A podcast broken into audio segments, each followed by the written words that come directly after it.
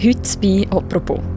An einem Bundesasylzentrum im Westen von Zürich laufen die Mitarbeiterinnen und Mitarbeiter davon. Ich habe gemerkt, wenn ich an meine Belastungsgrenzen komme, vor allem psychisch. Sie beklagen Chaos, unmenschliche Regeln und eine belastende Situation. Es ist eine absolute Gleichgültigkeit und eine absolute äh, Akzeptanz von der vorherrschenden Strukturen, die grusig, wo, wo, wo isolierend und wo menschenverachtend sind. Die ist spürbar und wird gelebt. Was läuft da genau schief?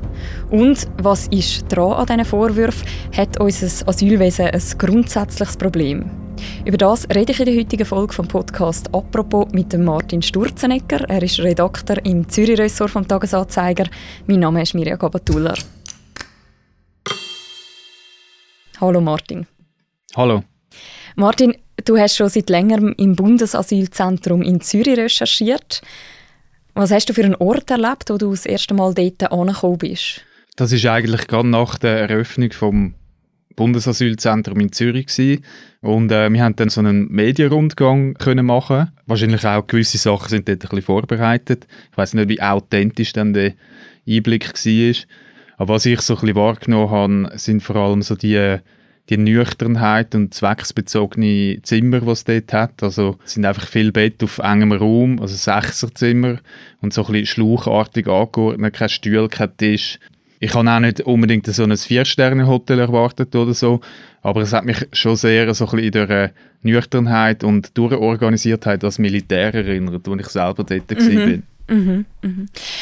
Vielleicht müssen wir zuerst mal klären, was denn eigentlich ein Bundesasylzentrum ist. Also was, wieso gibt es den Ort und was, hat das für was spielt das für eine Rolle im Asylsystem von der Schweiz? Also die Stimmbevölkerung hat im Jahr 2016 das neue Asylgesetz verabschiedet und dort hat man festgelegt, dass es sogenannte beschleunigte Asylverfahren soll geben. Das hat das Ziel, dass äh, die Leute, die Asyl beantragen, eigentlich entweder schneller können rückgeschafft werden oder früher integriert werden in den Arbeitsmarkt, wenn sie angenommen werden.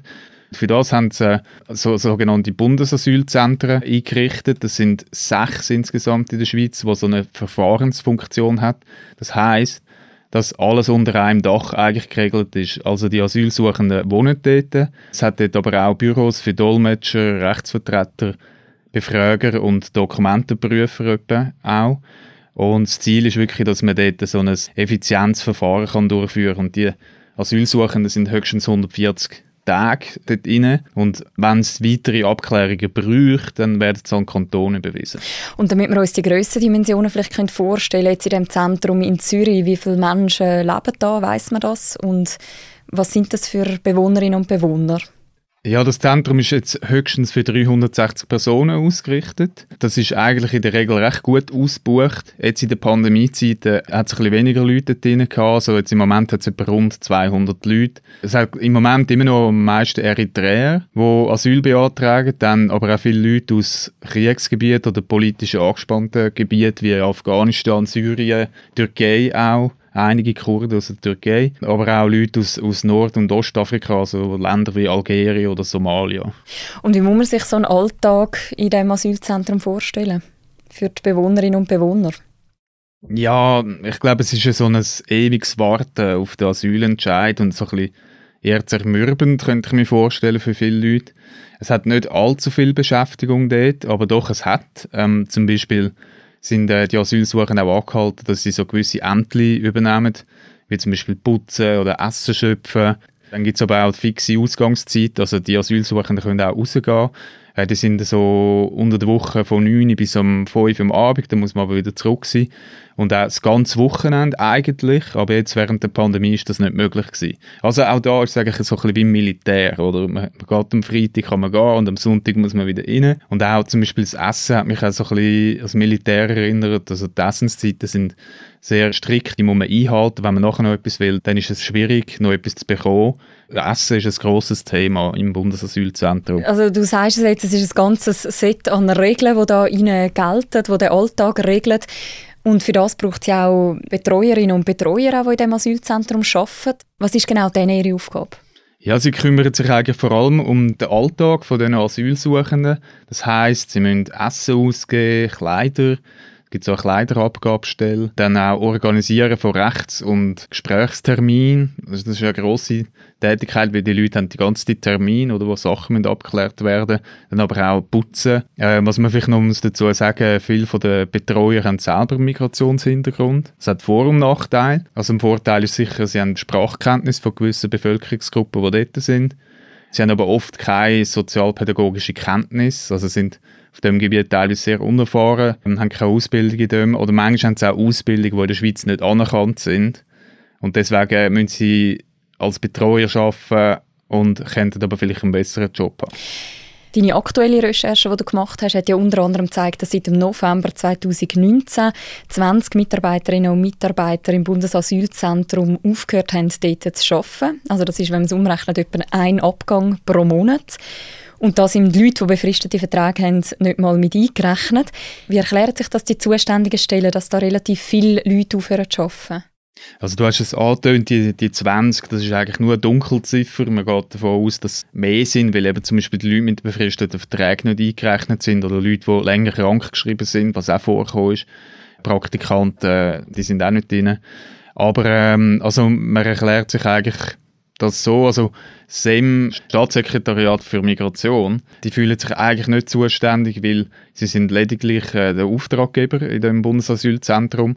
Den Auftrag ausführen durch äh, die AZ, das ist eine städtische Stelle, die sich um Asylthemen kümmert. Dann der, der Sozialvorsteher von der Stadt Zürich, Raphael Golta, haben wir auch auf das angesprochen und er sagt einfach, haltet sich relativ allgemein, sagt aber, dass er im Sommer das Gespräch suchen will mit den äh, Mitarbeitenden. Mhm. Ihr habt ja auch mit den Mitarbeitenden von der Asylorganisation Zürich im AZ geredet, also vor allem mit Betreuer und Sozialpädagoginnen. Was zeichnet die für ein Bild? Was sagen die über die Abgänge? Sie zeichnen das Bild von einem sehr chaotischen Betrieb, wo auch unterbesetzt ist. Sie reden von, eben von unausgebildetem Personal, wo es oft so zu emotionalen Situationen kommt und Überforderung. Und das führt im Endeffekt auch zu Missverständnissen, auch bei den Asylsuchenden, zu ähm, Spannungsverhältnissen, kommt teilweise auch zu Schlägereien. Das ist so ein bisschen das, was sie schildern und das stresst viele, die jetzt dort arbeiten, halt wirklich. Wir hören hier einmal kurz rein. Das sind Ausschnitte aus ein paar von diesen Gesprächen, die wir geführt haben mit ehemaligen Mitarbeiterinnen und Mitarbeitern. Ich habe fünf Jahre auf der Massnahme im Massnahmenbereich geschafft von Mehrfachtätern, von Vergewaltigern, von Pädophilen, von, von, von Mördern. Die haben bessere Lebensbedingungen als Asylsuchende in der Schweiz. Das hat mich traumatisiert. Ich habe nichts Schönes erlebt. Ich habe keinen einzigen Moment, wo ich sagen kann, ah, das ist schön. Es war furchtbar. Horror. Wie ein Albtraum. Ich glaube, es haben überdurchschnittlich viele Personen gekündigt, ähm, weil es menschenverachtende Betrieb, menschenverachtende Praxen sind im Asylbereich.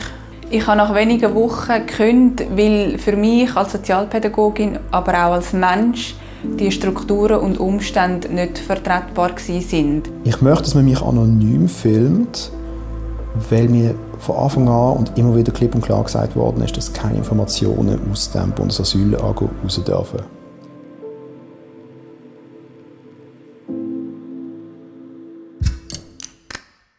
Sie sagen, es sei eine unmenschliche Atmosphäre. Es ist ja ein ganzes Bündel an Vorwürfen, die da kommen. Aber was sind denn so die Hauptvorwürfe? Was müsste Ihren Augen konkret anders laufen? Ich habe die Frage die ähm, Betreuerinnen und Betreuer auch gestellt und ganz konkret sagt jetzt eine zum Beispiel kleinere Zimmer, also dass es einfach sehr problematisch sei, wenn es so eine kleine Dichte hat, wo viele Menschen aufeinander hocken, da entsteht auch viel Reibung. Das müssen wir angehen. Dann äh, findet viel auch, man müsste jederzeit können rausgehen und zurückkommen, wenn man will, ohne dass man jedes Mal abtastet wird. Dann äh, öffentliche Räume, die man schaffen will, die für Leute zugänglich sind. Das äh, man könnte Besuch empfangen, auch im Zentrum. Dann sicher auch Ausbau vom psychologischen Dienst. Das käme absolut zu kurz. Erkennung und, und Behandlung von Trauma. Dann so die Abschaffung vom sogenannten Besinnungsraum. Das ist ein Raum, wo Asylsuchende eigentlich festgehalten werden, bis die Polizei kommt. Also wenn es zu Eskalationen kommt, das findet viel problematisch, dass man die einfach so in einen Raum wegsperrt. Dann Zimmerkontrollen sollen abgefahren werden. Das Personal soll allgemein besser ausgebildet sein, also auch eben in sozialpädagogischen Fragen. Viele wünschen sich eigentlich so ein bisschen ein Zurück zum Testbetrieb, der damals äh, in Zürich getestet wurde, im Juch-Areal. Dort sind halt einfach Kontrollen viel weniger strikt gewesen und es war alles noch ein bisschen lockerer. Gewesen. Also viele wünschen sich eigentlich wieder so ein bisschen Rückkehr. Etwas, was ja in den Gesprächen auch deutlich wurde, ist, ist, dass der Betreuungsschlüssel relativ tief ist. Also es ist wenig Personal auf relativ viele Bewohnerinnen und Bewohner. Was hätten das konkret am Schluss für Folgen? Ja, das sind ja dann doch ähm, in Spitzenzeiten über, weit über 300 Bewohnerinnen und Bewohner, die dort sind. Also in einem Fall ist es so gewesen, dass eine Sozialpädagogin für rund 70 unbegleitete Minderjährige zuständig war. Und gerade bei denen ist, sind die Spannungen dann teilweise sehr hoch. Und da sie allein war, hat sie eigentlich keinerlei Möglichkeit gehabt, um irgendwie deeskalierend zu wirken. Und es ist dann wirklich auch eskaliert. Es hat eine Massenschlägerei gegeben, Krankenwagen ist vorbeigekommen, es hat Verletzte gegeben. Und das ist einfach klar ein Ausdruck, oder? Zu wenig Personal führt einfach dann zu so Situationen, weil sie können ihren Auftrag, ihren sozialpädagogischen Auftrag eigentlich nicht erfüllen. Mhm.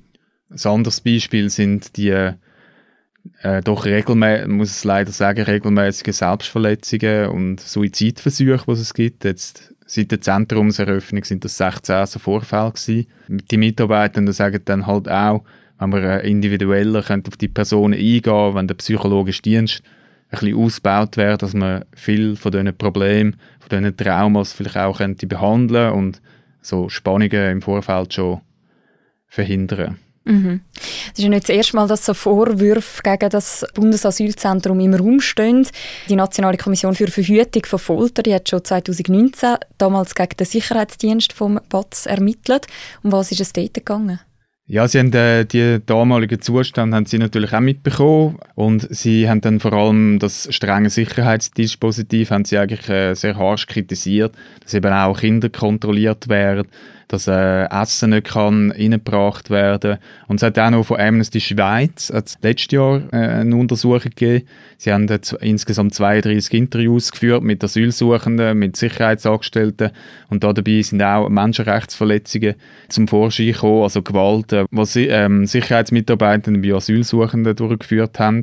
Ja, und es ist jetzt auch eine Untersuchung eingeleitet worden gegen, gegen die Sicherheitsfirmen. Das läuft im Moment. Die ehemaligen Mitarbeiterinnen und Mitarbeiter, die mit euch geredet haben, die haben ja auch schon versucht, auf die Missstände hinzuweisen, unter anderem mit einem Brief.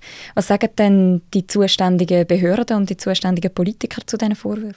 Ja, der Brief ist Anfangs 2020 verfasst worden und dort haben sie verschiedene Punkte formuliert, die nicht gut funktionieren im Bundesasylzentrum, ihrer Meinung nach. Also sie haben zum Beispiel verlangt, dass es einen Koch gibt, sie haben ein besseres IT-System verlangt. Das hat sich jetzt auch verbessert, also gewisse Punkte sind dann wirklich auch sind dann verbessert worden, aber äh, gewisse Sachen sind auch überhaupt nicht irgendwie äh, beachtet worden. Also zum Beispiel, dass man mehr Personal einsetzt oder bessere Verdienst etc. Der zentrale Vorwurf, wo im Raum steht, ist ja quasi, alles ist auf Effizienz ausgerichtet und es gibt irgendwie zu wenig Raum für Menschlichkeit in dem System. Der Reto Kormann, der Kommunikationschef vom Staatssekretariat für Migration vom SEM, hat auch auf das reagiert im Gespräch, das ihr mit ihm geführt habt. Wir hören da mal kurz rein. Im Gefängnis kann man nicht rein und raus, wie man äh, es gerne hat. Also hier aus dem Asylzentrum kann man am Morgen raus, man kann am Abend zurückkommen. Äh, das ist jedem und jeder möglich. Zum anderen haben wir sehr viele Rückmeldungen von den Asylsuchenden, von größerer Mehrheit sogar, die bestätigen, dass sie sich hier sicher und gut aufgehoben fühlen, dass sie gut und professionell betreut werden. Äh, es gibt gewisse Regeln, die man bei der Kollektivunterkunft muss einhalten muss. Und das ist hier genau der gleiche Fall im Bundesasylzentrum. Aber dass das ein Gefängnis wäre, das müssen wir entschieden zurückweisen trifft er da nicht einen Punkt, dass an so einem Ort, wo so viele Menschen zusammenkommen, ist es da nicht fast unvermeidlich, dass man einfach alles nach sehr, sehr strengen Regeln muss organisieren Das stimmt und andererseits hat auch das Stimmvolk das befürwortet, dass man so ein Effizienzverfahren durchführt und die Ausgangslage ist natürlich auch recht problematisch, oder wenn viele Leute aus verschiedenen Kulturen auf engem Raum sind, viel traumatisierte Leute teilweise. Der psychische Druck ist sehr hoch und da braucht es halt schon gewisse Strukturen und Regeln, die man durchführen muss. Also die Mitarbeitenden finden halt genau aus dem Grund braucht es halt eben auch mehr Personal, dass man individueller kann auf die Personen eingehen und zum genau so Konflikt verhindern, wie es immer wieder vorkommt. Mhm. Apropos Struktur und Regeln, wie schwierig oder wie einfach ist es für dich zum Recherchieren in diesem Umfeld? Ja, ähm, es war jetzt eher eine schwierige Recherche gewesen, weil die Haltung ist eigentlich vom Bund und auch von, von der Stadt, dass man zu Einzelfällen keine Stellung nimmt. Das ist eigentlich soweit noch üblich bei so Recherchen. Aber äh, dass zum Beispiel auch all die Vorwürfe, die wir mit, von diesen Mitarbeitenden haben, die sind halt anonym, weil sie haben sich auch selber schützen weil äh, sie haben dann so eine Verschwiegenheitserklärung äh, unterzeichnet und wenn man das nicht anonym machen dann könnte man die Vorwürfe gar nicht erheben und sie haben aber gar nicht auf das eingehen. Die Zuständigkeiten sind auch ein bisschen unklar jetzt in dem Fall. Also SEM ist eigentlich gesamtverantwortlich für den Betrieb, aber umsetzen tut es dann mit einer städtischen Organisation, also die Betreuung jetzt und der Sicherheitsauftrag wird von privaten Sicherheitsfirmen umgesetzt. Und da gibt es einfach bei gewissen Fragen ist dann einmal nicht so ganz klar, wer ist jetzt zuständig für was. Und man tut dann auch gegenseitig sich so ein bisschen den Ball zuspielen. Kann man denn etwas dazu sagen, ob jetzt quasi Zürich einfach ein, ein Einzelfall ist oder gibt es auch an anderen Asylzentren so ähnliche Vorfälle? Also ist das quasi ein systematisches Problem? Ich glaube, das ist ein systematisches Problem wo auch in anderen Bundesasylzentren kommt es zu so Eskalationen. Der Untersuch von Amnesty Schweiz hat das auch gezeigt, dass auch dort zu so Spannungen kommt. Ich glaube, das ist wirklich einfach eine Folge von dieser Struktur, sagen die Mitarbeitenden, wo halt einfach dazu führt, dass alles auf Effizienz basiert und dass man halt keine Zeit hat für den menschlichen Aspekt. Mhm. Du hast es vorher gerade schon erwähnt, eben, dass alles auf Effizienz ausgerichtet hat. Das hat ja viel damit zu tun, dass man möchte gerne schnellere Verfahren haben. Da hat ja auch eben das Schweizer Stimmvolk im Rahmen des revidierten Asylrecht dazu Ja gesagt. Das heißt, man braucht ja gewisse Effizienz, auch im Sinn der Gesuchstellerinnen und der Gesuchsteller. Und gleichzeitig wird es für das halt extrem schwer, am Einzelfall gerecht zu werden. Das ist ja irgendwie ein Dilemma. Wie, wie kommt man da raus? Ja, das ist tatsächlich so. Also die Effizienz hat ja wirklich auch Vorteile, weil die Leute müssen nicht jahrelang auf ihren Bescheid warten, ob sie in der Schweiz können bleiben oder nicht. Andererseits sehe ich schon eine gewisse Gefahr, wenn, wenn ein System derart auf Effizienz basiert, dass dann gewisse menschliche Aspekte zu kurz kommen. Und dort müssen wir wahrscheinlich mit einem Personalausbau reagieren, dass, dass man die Betreuung auch wirklich wahrnehmen kann. Gerade wenn die Menschen so kurz da sind und gerade wenn sie so unter Druck stehen, ist es wahrscheinlich auch wichtig, könnte ich mir vorstellen, dass sie wirklich adäquate Betreuung bekommen. Danke Martin für das Gespräch. Ist gern geschehen. Die ganze Recherche von Martin Sturzenegger und von Nicolas Fest die kann man auch noch nachlesen und als Video nachschauen, und zwar bei uns auf der Webseite. Und sie ist auch verlinkt im Beschreib zu deren Episode. Das war eine weitere Folge von «Apropos», einem täglichen Podcast vom «Tagesanzeiger» und von der Redaktion «Tamedia». Mein Name ist Mirja Gabatuller und mich hört man im Wechsel mit dem Philipp Loser. Und unsere Produzentinnen die heißen Laura Bachmann und Vivienne Kuster. Die nächste Folge von unserem Podcast gibt es am Montag. Wenn euch bis dann langweilig wird, dann haben wir am Sonntag jeweils auch noch einen Sonntagstext gelesen vom Tagiredakteur Jean-Marc Knia, das mal speziell zur EM. Und Neben dem Fußball ist diese Woche ja auch noch der Rücktritt von der Petra Gössi wichtig gewesen. Über den und über die Krise von der FDP reden Redaktorinnen und Redaktoren aus dem Inlandressort im Podcast Politbüro. Auch den findet ihr auf der Seite vom Tagesanzeiger und in allen Podcast-Apps. Ja, und das ist jetzt definitiv alles, was am Schluss noch zu sagen gegeben hat. Ich wünsche ein schönes Wochenende. Bis bald. Ciao zusammen.